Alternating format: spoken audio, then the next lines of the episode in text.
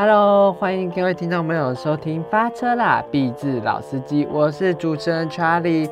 那这一次呢，我们采访到来自南台科技大学的一个一组学生团队，那他们创作的呢是一个游戏叫《漫步生长》。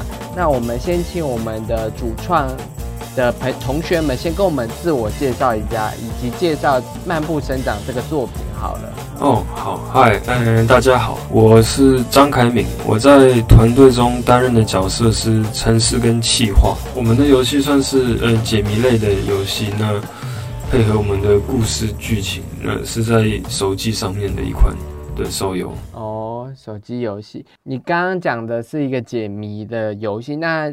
这个解这种解谜的游戏应该都会有一些故事的设定，那我们可以聊聊这一块吗？哦，呃，有啊，有啊。那我可以大概讲一下，就是说我们游戏是这样子设计，就是故事里的这一片大陆，嗯，它上面蔓延着一种叫做植物化的诅咒。那如果受到诅咒的生物，它在照射阳光以后，会慢慢的变植物化，就一点点变成植物。那所以主角是一对兄妹。嗯，哥哥是为了去治愈妹妹的这个诅咒，决心说踏上寻找解药的冒险。那当初怎么会想要创作的是一款解谜类的游戏呢？呃，其实我们是先有故事，再去思考说这个故事配合怎样的游戏类型会比较好。哦，对，因为那时候我们在头脑风暴的时候，一直陷在了游戏玩法这件事情上面，所以我们那时候想说换个思路好了，我们先从故事下手。所以故事是大家一起讨论出来的吗？还是其实有一个主要的提出的创作这样？呃，故事上面来讲的话，应该是这样子，就是我们在头脑。风暴的时候会自大家都会找词过来嘛，然后我们发现说，哎，藤蔓跟植物这个元素还蛮有画面感的，如果把它做成元游戏的元素还蛮好的，那这是一个点。那之后我们在跟指导老师讨论的时候，因为这次老师蛮在意故事故事的架构的，那我们决定说要以爱为驱动去思考一个故事，所以最后我们想到了。一种兄妹情感的故事，那再去结合之前我们想到的藤蔓跟植物，就变成了现在的这种故事背景。哦，所以就是大家提出概念之后，你再把这些可能剧情把它架构好，对，把破碎的 idea 就把它拼凑起来，这样子。好，我先跟听众朋友讲一下，就是下方有连接，可以点去他们的预告片看一下他们大致上试玩的风格什么啦。下方也有连接是凯敏提供的游戏试玩的内容，这样可以去试玩看看。那因因为我刚刚提到你们的视觉是蛮蛮蛮独特的，就是一个小岛，然后一个漂浮小岛，然后上面解谜。那可以调聊聊看，就是美术设计上一开始为什么会想要做的像是这样子的感觉？呃，一开始是希望走《风之旅人》那个路线的，就是三 D 的。其实我们那时候也有做。如果大家去那个 YouTube 上 YouTube 上面查《漫步生长》，你们应该是还可以看到三 D 版本的那个时候的游戏，就是真的对风像有点像《风之旅人》那样子。那但是之后因为时间跟反正说团队的实力不允许，所以我们最后赶紧把它改成了手机版本，就整个打掉重新弄。嗯，改成手机一开始是有点像是沙盒游戏，就是每一关只有一个解谜，对，那就是非常纯的那个解谜游戏，但是那样确实还 蛮无聊的啦，所以之后就想说，不然就把它拼成一个岛屿，每个岛屿可能有几个解谜，但是他们都是会有一个核心的主题，每个岛都是不太一样的。那美术上面也比较好做发挥哦，对，也是一步一步，最后改成这样。所以你们看到最后的成品，可能是刚好在呃最后审查的前两个礼拜吧，才最后慢慢慢改成这个样子。哦，理解这样子。那我想问一下，你们团队大概有几个人？呃，我们团队有七个人，基本上除了我以外都是美术。哦，企划跟城市都只有我一个人而已。那这样子的呈现方式的城市设计，跟一般三 D 的那种呈现设计有什么不一样的地方吗？哦，那时候其实如果有玩的话，会仔细看，其实我们算是呃回合制的，就有点像是雷拉狗那样子。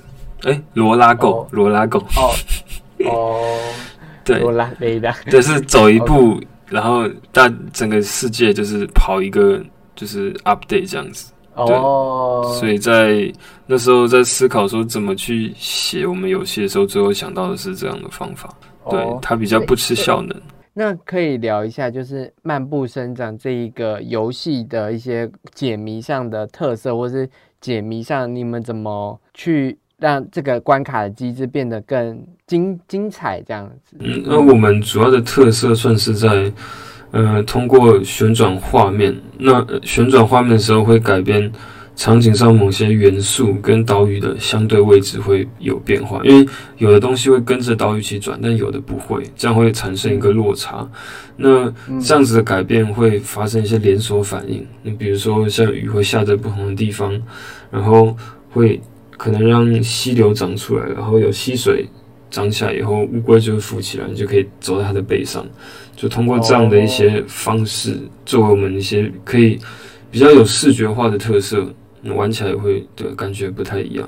场景美术的时候，你们还有就是这些美术没有拿什么作为参考，或是怎么样去构成这样子岛屿型的场景美术呢？有啊，其实我们有，当然一定会找一些参考，因为那是标杆嘛。其实很长，就是大家看到我们游戏就会说啊，好像纪念碑谷。呃，可是你仔细去玩过，会觉得，其实我们两个玩法是完全不一样的。对，那但其实说实话，确实美术我们有去参考他们，觉得说至少他们算是一一种业界的标准嘛，我们就希望向他靠拢。但是如果说，风格上面实际上参考比较多的，可能算是罗拉罗拉狗。哦，就刚刚讲的罗拉对，因为它算是低模美术，那跟我们其实算是比较符合的。低模美术哦，你是说 low poly？哦，毕竟纪念碑谷还是比较风格 Q Q 一点嘛？还是因为 low low poly 比较像是说，或很就把一个复杂的面。把它简化到几个斜面而已，但是风之旅旅呃不不纪念碑谷它可能比较像是每个都是很直直的面哦，嗯，它本身就没有那种很复杂的斜面，所以可能不太一样。你觉得就是在这个游戏开发的过程中最大的挑战是什么呢？可能就是在企划上面吧，因为其实我一个人担任两个职务，算是负荷蛮大的。嗯。呃，其实我们也是为了一个好的结果，就是不断的调整我们的过程嘛，所以嗯，变成最后决定要改成手机版，只剩下三四个月，嗯，那个时候，但是那时候觉得说，如果现在不忍心改，可能电脑版再做下去有点惨不忍睹。哦，对，所以比较大的挑战就是那个时候到底要不要去改变我们的方向，这样子，这些等于。你也还也有也有点更像是那种制专案管理的制片这样子，是不是？对啊，就是因为怎么讲，企划就是要负对这个游戏负责嘛，就是你要知道说它的结果是什么样。那当然大家都希望说结果是好的。那既然这样子的时候，万一做到一半发现哎味道不太对，那时间是个压力嘛？那你敢不敢去踏出那一步啊？对吧？那算是那时候比较大的挑战嘛。所以真的决定要这样做的时候，剩下三个月，我自己压力就蛮大的。就是三个月可能等于说，企划上面故事不用改，但是企划上面，呃，解谜也是很多东西要思考，然后怎么想说，以以我们的团队的特长，我们的专长在哪里？那短板在哪里？去调整我们企划上面着重的点，这样子。那解谜的设计是你跟就是同学们讨论出来，可不可以就是再用一个就是你们游戏里面的举案例，然后跟我们分享一下，就是解谜的一些思考的方式？呃，其实还有一个面向是说，我还蛮希望就是解谜是可以解谜的元素是可以融合故事故事的流程的，因为我这边呃不知道算剧透嘛是怎样，就是可以。也也也也不算剧透了，因为故事刚刚已经讲过了。因为妹妹她是得了植物病，所以说她戴了一个帽子，就是防止被太阳晒到。那中间有一关的谜题就是说，因为那一关的主题是风，风太大了，把妹妹的帽子给吹走了，所以那一关的一个谜题就是说，妹妹必须每走几步就要跑到阴影下面去休息，去恢复自己的身体。对，那回复 HP。对，没错，所以那就是那一关最主要的游戏机制了。那它也是跟我们的嗯故事是有结合在一起的，甚至包括最后我们的结局。嗯，所以我觉得这算是我比较在意的一一个设计上的地方，就是我不会希望说故事跟我的游呃游戏流程是脱轨的，我会希望说把它们两个是合在一起的。你可以用。你的解谜，你的游戏流程，去体验到真正只是体验到我们故事的设定的内容哦。因为应该是说，还好的游戏是故事跟游玩程度还是相辅相成的嘛。那如果你故事不不好的话，就会像就是《最后生还者二》那样子，就是你的哦，没错 啊，最近烂烂作辈出啊，真的是跌破大家的眼镜。你游戏的体验游玩程度再怎么好，我们也不想要再游玩了。想到这个事情就有点气。就是你还你让我杀死了那只狗狗，我还我怎么会想要再看？你前面还跟狗狗玩，这样不是满满的就是 很糟糕吗？对，真的，他这踩到太多人的雷了。哎呀，对啊，对啊，对啊，就是。要要要要突破，不是不是不是这样这样子玩的，但是你可以看到说一个故事对游戏的重要性有多大，它可以让那么多玩家暴跳如雷，也是因为它的故事啊，所以也是非因为能够勾起你情感最深的一定是故事的内容。你可以说这游戏很好玩，是因为玩法，但是真的勾起到你内心的那些情绪，一定是故事啊，所以真的非常重要。试玩的玩家有给你们什么回馈吗？就是这一类解谜游戏最应该最着重就是玩家的试玩的回馈吧。有的，那其实因为解谜游戏它算是比较小众啊，所以玩家也非常的哈扣，他们对我们的评价就非常的严厉。好，那我可以先说嘛，我本身并不是一个专门的解谜游戏玩家，所以我我也说那时候设计是先想到故事，再去思考说什么样的游戏类型比较适合。那我在设计之前，我也是赶紧花很短时间，大量的去看各种各样的 gameplay，然后最后去知道说，哦，解谜游戏该怎么设计。所以肯定是会有一些没有做的好的地方，像是比较主要的问题。虽然说画面很漂亮，就是很花啦。那花还是有一些负面的效果，就是说玩家会不太知道说路在哪边，我的目标应该往哪里走。哦，对，所以这算是一个问题，就是你就算画面好看，那你同时要兼顾到玩家的提示性，这样子流程上面的体验。那也有，但是这边人说解谜游戏就是这样子，不哈扣的玩家来我们的游戏就会觉得说，哦，谜题好难，就不能理解。对，所以就变成说。后面如果我们要继续做，也会就觉得说这两个是很重要的点，就不能太难，然后也要让游戏提示性范变得非常明显。这种提示性的东西，应该也不能就是拿着箭头就跟你指说，哦，就是这边，就是这边。那你们是想会想要怎么样去提示玩家这件事情呢？近期近年来的游戏设计蛮常用到的，就是比如说颜色提示嘛，哦，就是会有个东西它颜色特别的明显，嗯，对，但是还它你要把持一个空度，它还它是不突兀的，但是是明显的，嗯，对，你会让你一眼看过去会注意到那东西的存在，或者说在那东西周围诶特效，或者是会有蝴蝶在旁边飞之类的，就用这样的方式会诶引导说诶应该看看哪边，当我们。其实玩我们的游戏，有时候我们的提示会非常的直接，就是在那个东西旁边画一个圈，然后那边咚咚咚，看这边看这边看这边。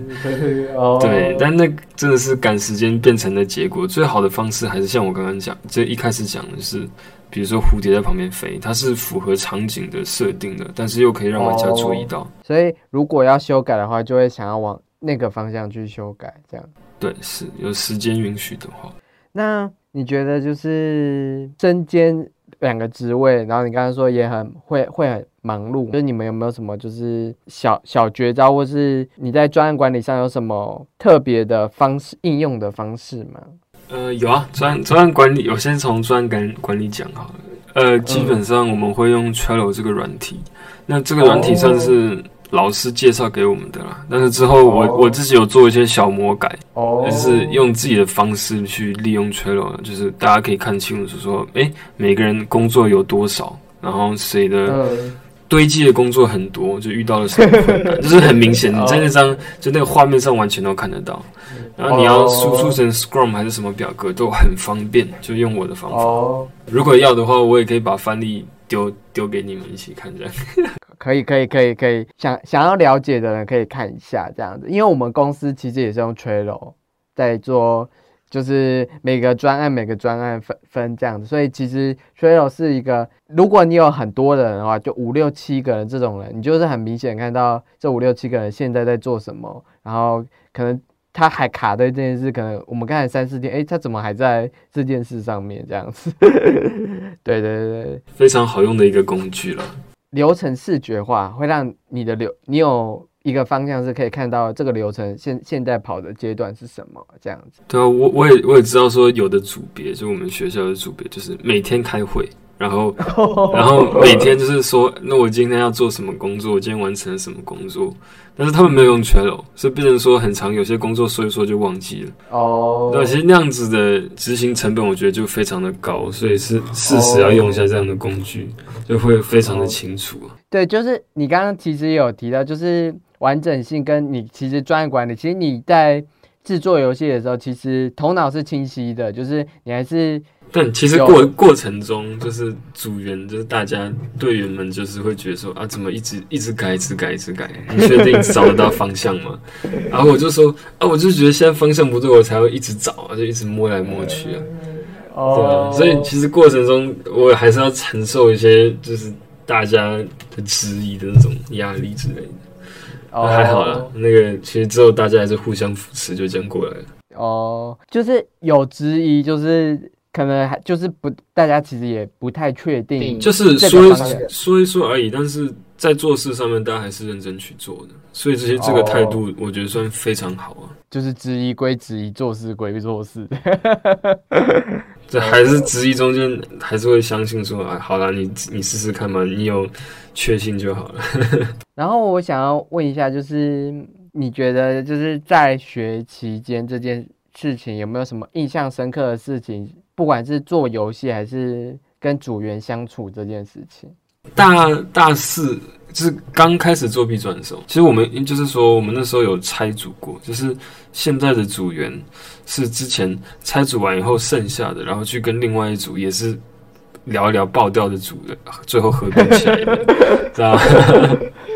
所以那个时候呃，算是人生低谷吧。哦，最开始的团队的组员算是我我去我去找的嘛，算是都是嗯我们这一届。都是还不错的人，嗯，那美术也好，那个城市也好，我觉得都算是很强的人。可是，嗯，很很会做事的人都有个问题，就是想法也很多。所以那个时候我们在讨论头脑风暴的时候，就开始越想越多，想到后面其实有点像多头马车，大家都想做自己的东西，哦，有点僵持不下，对吧？然后就变成那那时候觉得说我很。认真努力就想要说把这东西 run 好，把专题做好。为什么结果变成说大家开始吵架，最后拆组分开了，就就很难过，你知道吗？制作词的沟通问题。对，那我之后去反思，也有一个点，就是说你不能太对结果太过于执着，就是说你一定要得奖还是干嘛？就你有时候太执着，反而会影响到你的流程上面的形态。哦，对啊，所以之后我在做的时候，就是有人经历过那种洗礼的，就是大风大浪洗礼过以后，之后重新合并以后，我也是比较佛系一点点啊，就是可能以前就会很要求说，哦，你这美术做不好看。嗯，好看一点再给我。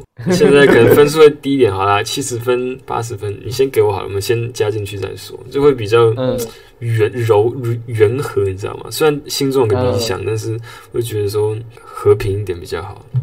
哦，没有不会像以前锐气那么重，就一定要做到什么程度。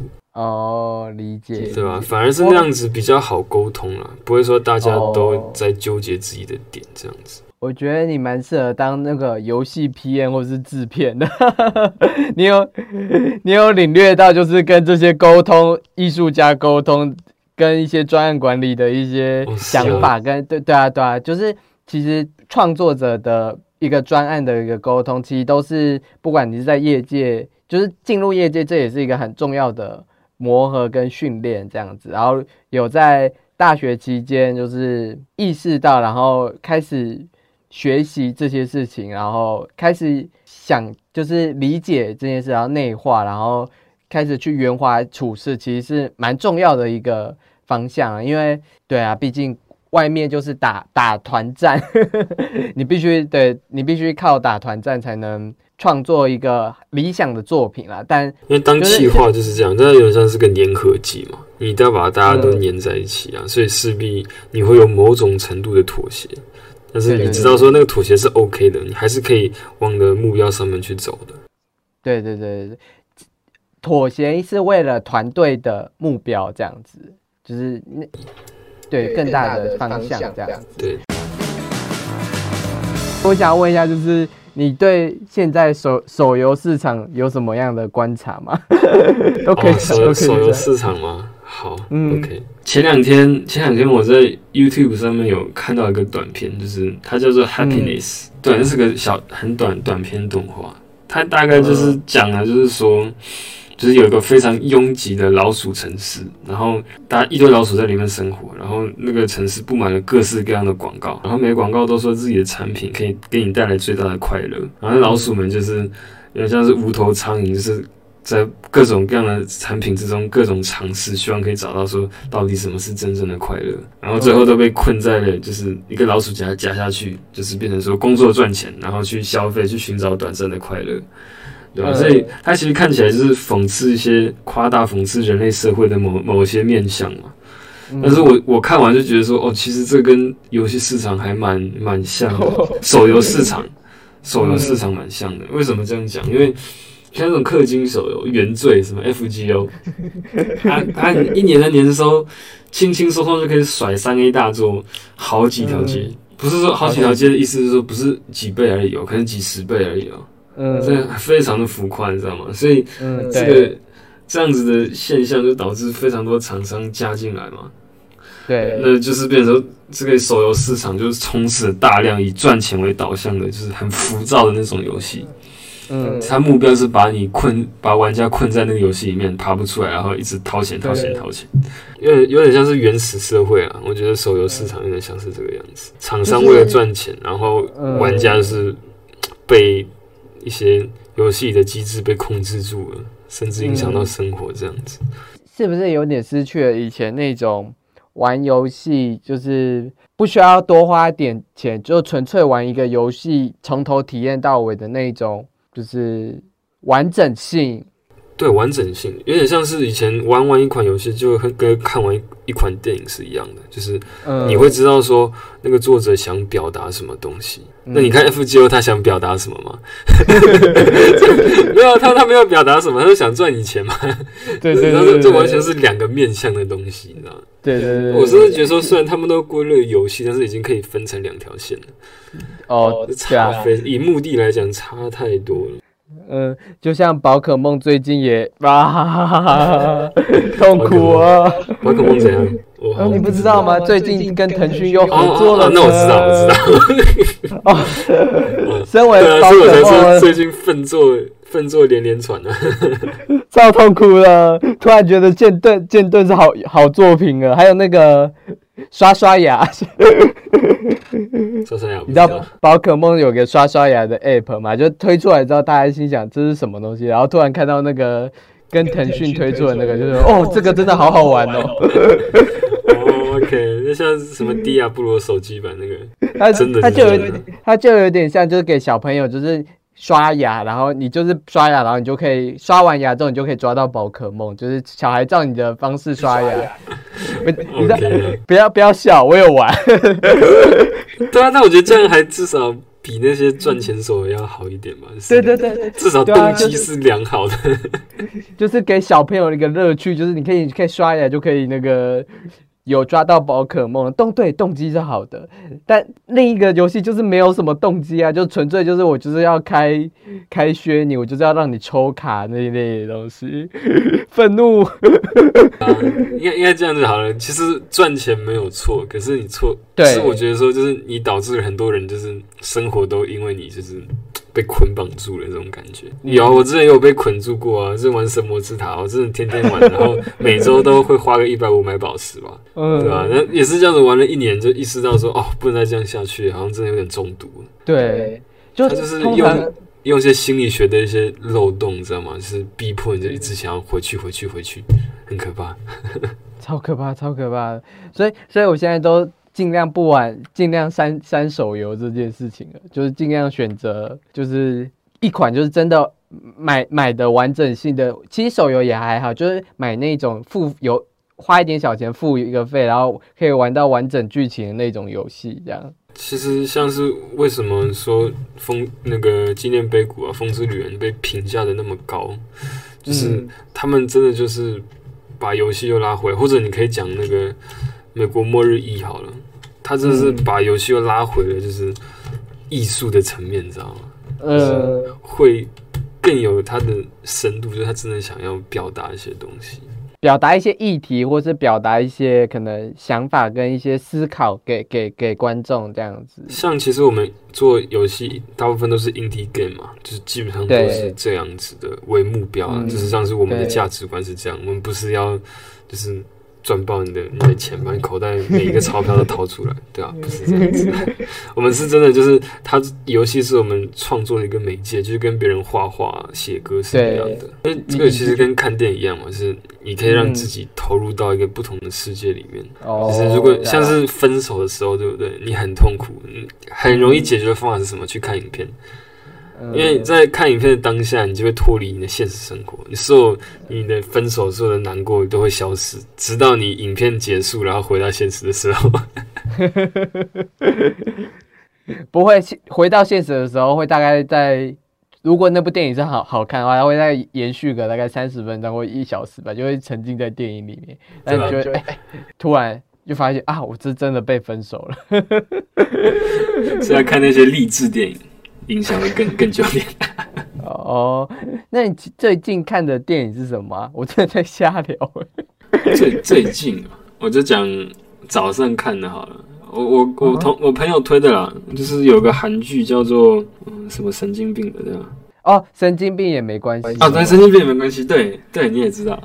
哦，都 Netflix 上的 Netflix。嗯，对，那个 Netflix 看了就觉得说，他讲的有一个点就是恐惧吧。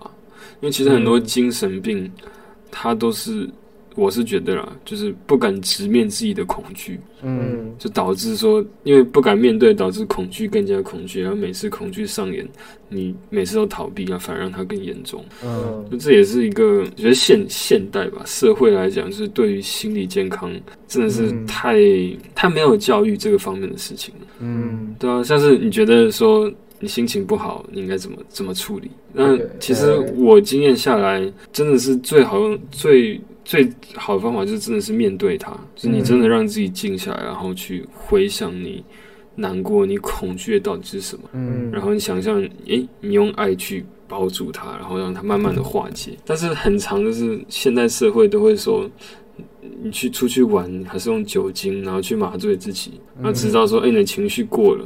可是情绪过了，有时候你回想起来，你还是会难过。嗯，你真的要去面对那些东西。还有还有另一个点是说，其实我们另一个一直在人生上学的是如何去陪伴这些比较严严重状况的人。因为其实我觉得另另另一个层面想法，除了他自己要试着去面对看看，我但我觉得我们这些陪伴的人重要性呢，如果我们与他是对峙的话，那这个状况是不会。应该是不会改善的，对，所以我觉得除了就是教会我们就是如何去面对自己的心情，如何去正视另一个状况是我们如何去陪伴一样有情绪跟可能跟你想法不同的人，情绪可能跟你差别很大的，我们如何去陪伴这些人，然后这些陪伴也不能，也不只是说用爱这件事情。我觉得我自己的另外一种想法是，陪伴的形式跟陪伴的对两两方的对对接程度这件事情。因我刚刚讲对接程度，就是我传传给他，跟他传给我的那种沟通是什么？就是我们有时候会可能太熟了一个人，或者太太而而脱口而出一些。对他来说，其实是伤人话，所以我们觉得有些时候，另另一个层面的思考是我们如何去陪伴这些人。那我们说的话应该要怎么样说话？然后我们应该要怎么样去如何去关怀，然后是如何把他看待的像我们正常人一样去陪他，但却也不会真的伤到他。我是觉得这是一种，就以你刚刚讲的那部戏剧来说，另一种可能，他这也是这部戏剧想要切的另一个方向。的面向这样子，我还我还没有看过，这我只是突然有感而发，因为就是自自己家里最近也面临失智症的一些，对对对对，老人的一些可以看一下。生活就是这样子啊，你最需要的东西马上就会出现。既然既然聊到，你晚上就去看吧，可能会对你有一些启发。对。对啊，所以我也希望就是我我我我前阵子看也是看了类似的动画短片吧，我整个就是回去跟我的就是那个家人。就聊了一一下天，这样子就是会有有所成长啦，就是创作有不管是游戏还是电影，总是让我们这种被接受者有所行动，可能是有所行动。有所成长，我觉得就是对创作者来说最大的一种价值或回馈吧。是，他用他用剧情去勾起你的情绪，但是他会告诉你说，他认为怎样做会有怎样的结果，所以就可以给你作为一个参考。对，我觉得创作最重要的其实是论述这件事情，就是这是我自己的想法，有两个见见解，一个是提出议题、提出建议、提出一些我们。可能是我们生活中没被关注到的这件事情，这是一个。然后大部分的创作其实对这一点做都做得很好，就提出论述这件事。因为你只要带出某些背景，那个议题就会自然浮现出来。但我觉得第二个也很重要的是，面对这个议题，你的论述是什么？有些创作者就只有提出，没有论述。像我觉得有论述最好的是《熔炉》，韩国电影那个《龙》，它是有论，它是有论述。它我跟你讲的是。我已经面对这个议题，我主角的抉择是什么？然后我希望这样子的抉择带来的论述是什么？就是带背后背后那些修法那些法条，那是那叫有论又有议题又有论述，就是借由主角的对，所以我觉得一个好的游戏或者好的电影游戏，这游游戏也行，就是它借由主角的某些行为产生了某一种论述，这。我觉得这是某一些评审在看创作的时候，也是我身为媒体看创作的时候，我会想知道这个创作者论述是什么，但如如何隐藏在游戏作品，如何用影像的叙事语言，电影就是看影像叙事语言，游戏就是看你的关卡机制如何去表达你这个论述这样子。然后漫步生场，在我还没玩游戏，我看我影片的话是其实是蛮有。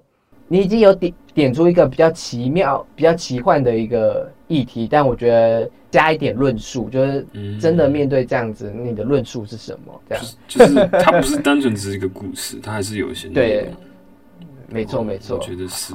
如如果说有要继续做，我觉得这是可以思考的一个地方。OK OK，那你觉得就如果有要继续做，那你已经有想过未来要做什么，或是你现阶段的？就是这个游戏的计划有什么吗？